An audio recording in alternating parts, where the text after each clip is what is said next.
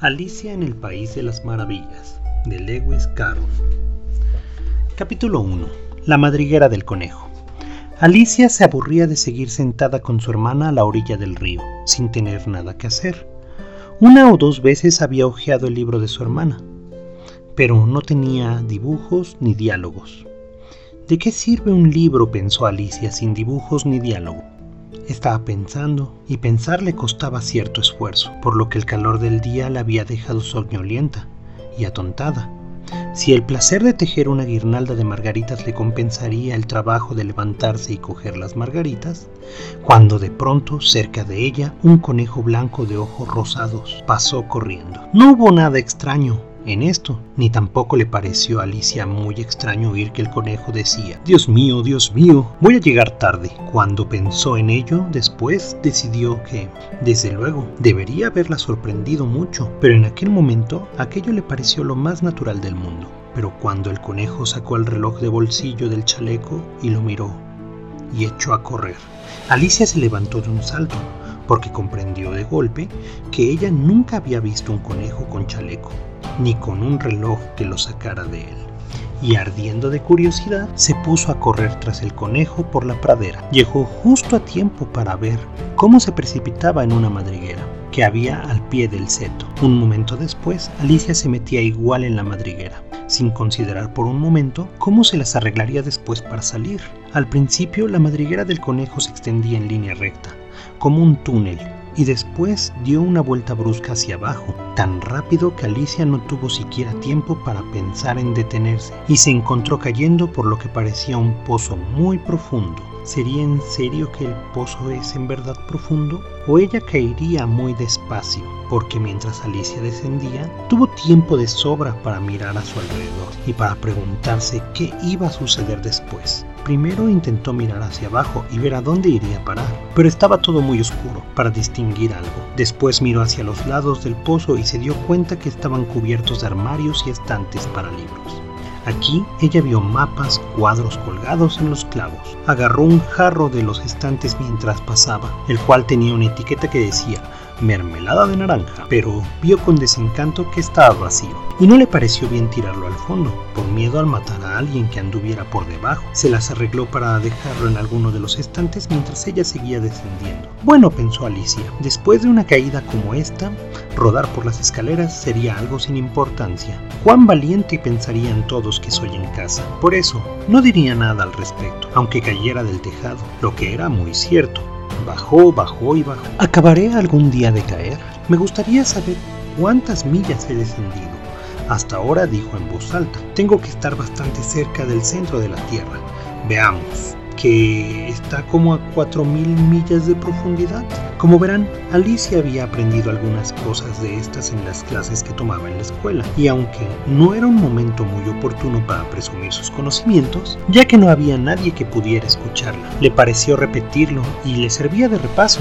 Sí, esta debe ser la distancia correcta. Me pregunto, ¿A qué longitud o latitud estaré o habré llegado? Alicia no tenía ni la menor idea de lo que era longitud ni latitud, pero le pareció bien decir las palabras bonitas e impresionantes. Enseguida volvió a empezar. A lo mejor caigo a través de toda la Tierra. Qué divertido sería salir donde vive la gente que tiene la cabeza abajo.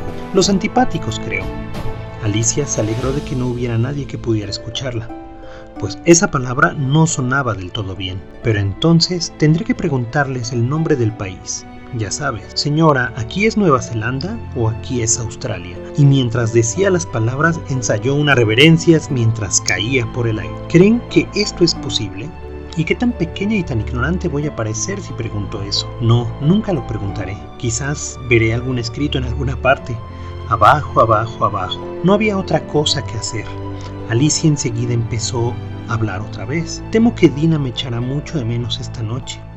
Dina era su gata. Espero que se acuerden de su plato de leche a la hora del té. Dina linda, desearía tenerte conmigo aquí abajo. Me temo que en el aire no hay ratones, pero podrías cazar alguno que otro murciélago. Se parecen mucho a los ratones, ¿sabes?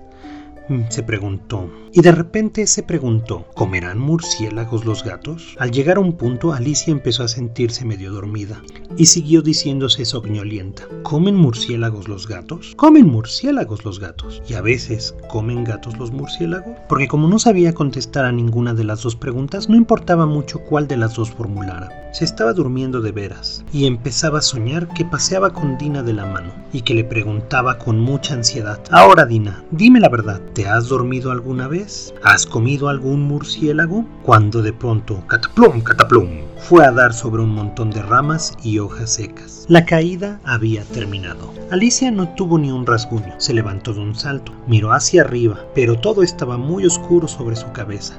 Ante ella había un largo pasadizo y alcanzó a ver al conejo blanco alejándose a toda prisa. No había momento que perder. Alicia sin vacilar echó a correr, correr como el viento. Llegó justo a tiempo para oírlo decir mientras doblaba del recodo. Oh, por mis orejas y bigote, qué tarde se me está haciendo. Estaba muy cerca, casi pisándole los talones, pero cuando dobló a su vez la curva, no vio al conejo por ningún lado. Se encontró en un vestíbulo amplio, con un techo bajo e iluminado por una hilera de lámparas que colgaban del techo. Había puertas alrededor del vestíbulo, pero todas cerradas con llave. Cuando Alicia dio una vuelta bajando por un lado y subiendo por el otro, probando todas las puertas del camino, triste hacia el centro de la habitación, se preguntó cómo se las arreglaría para salir de ahí. De repente se encontró ante una mesita con tres patas, toda de cristal macizo.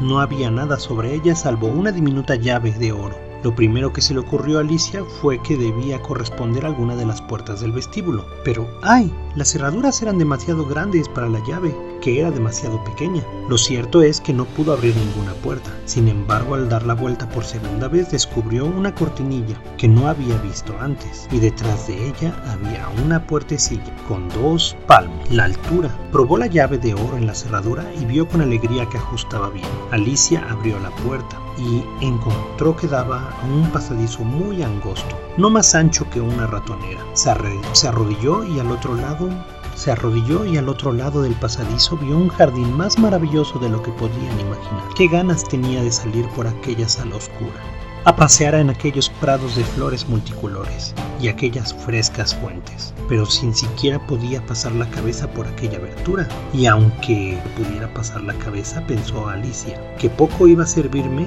sin los hombros. ¿Cómo me gustaría poder encogerme como un telescopio? Creo que podría hacerlo con saber por dónde empezar. Y es que como ven, a Alicia le habían pasado tantas cosas extraordinarias en aquel día. Empezó a pensar que en realidad muy pocas de ellas eran posibles y que de nada servía quedarse esperando junto a la puertecilla. Así que volvió a la mesa, casi con la esperanza de encontrarse sobre ella otra llave, en todo caso un libro de instrucciones para encoger a la gente, como si fueran telescopios plegables. Esta vez encontró en la mesa una botella y desde luego no estaba aquí antes, dijo Alicia. Alrededor del cuello de la botella había una etiqueta de papel con las palabras bebe, hermosamente impresa con grandes caracteres. Está muy bien esto de decir bebe, pero la pequeña Alicia era muy prudente y no iba a beber aquello por las buenas. No, primero voy a mirar para ver si llevaba alguna indicación de veneno por lo que Alicia había leído los preciosos cuentos para niños, se habían quemado o habían sido devorados por bestias feroces